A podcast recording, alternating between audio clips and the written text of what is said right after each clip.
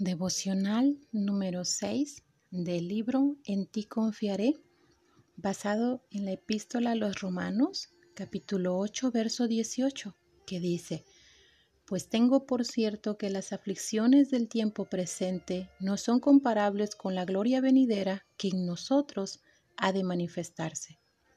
Algunos más, algunos menos, pero todos sufrirán en esta vida.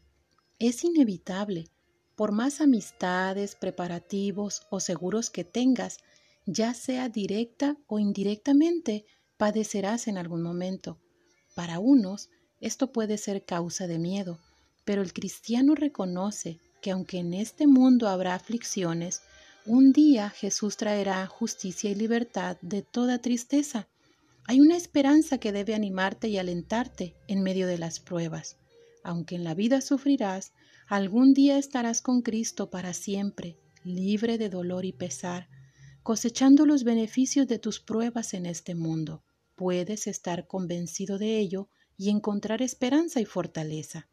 Precisamente de esto escribe Pablo en Romanos 8:18, proveyendo verdades en las que puedes pensar en medio de las pruebas momentáneas que experimentes, para así poder confiar en la fidelidad de Dios. Primero, el tiempo presente es pasajero y está contaminado por el pecado.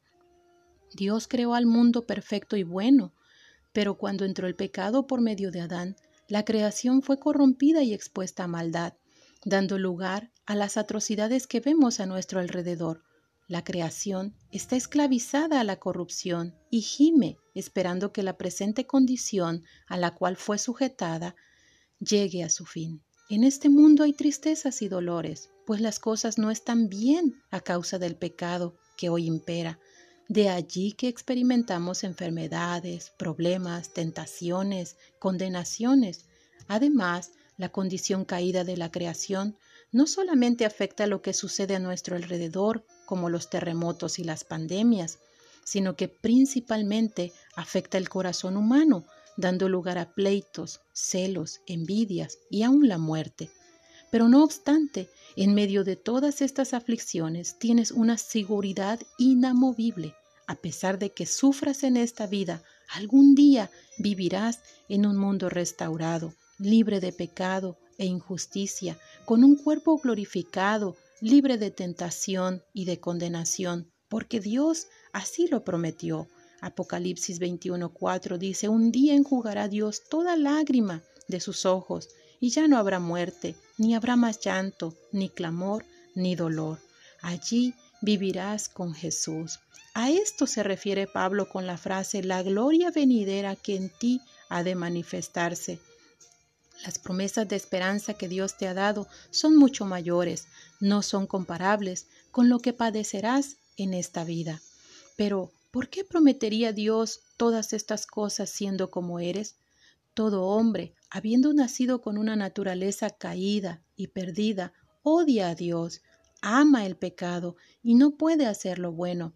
Por eso merece un castigo eterno bajo la ira del Señor, pero a pesar de que merecíamos esa muerte y condenación, Dios por su gracia y amor nos redimió nos declaró justos, nos adoptó por gracia mediante la fe, y ahora ya no somos más enemigos, sino hijos de Dios, y como hijos, herederos. Por lo tanto, tenemos derecho a la gloria futura, cuando se completarán todas las promesas por las cuales Jesús nos dio salvación. Por eso, aunque en medio de los sufrimientos sea difícil pensar en otra cosa que las aflicciones del tiempo presente, puedes estar seguro que Dios es fiel. Aún en tu debilidad, puedes, como Pablo dice, tener por cierto que esta esperanza es verdadera e inquebrantable, aunque el llanto continúe por un momento más. Así es como puedes estar seguro de que habrá aflicción en tu vida. También puedes estar seguro de la fidelidad de Dios en tu vida nada te podrá separar de Él.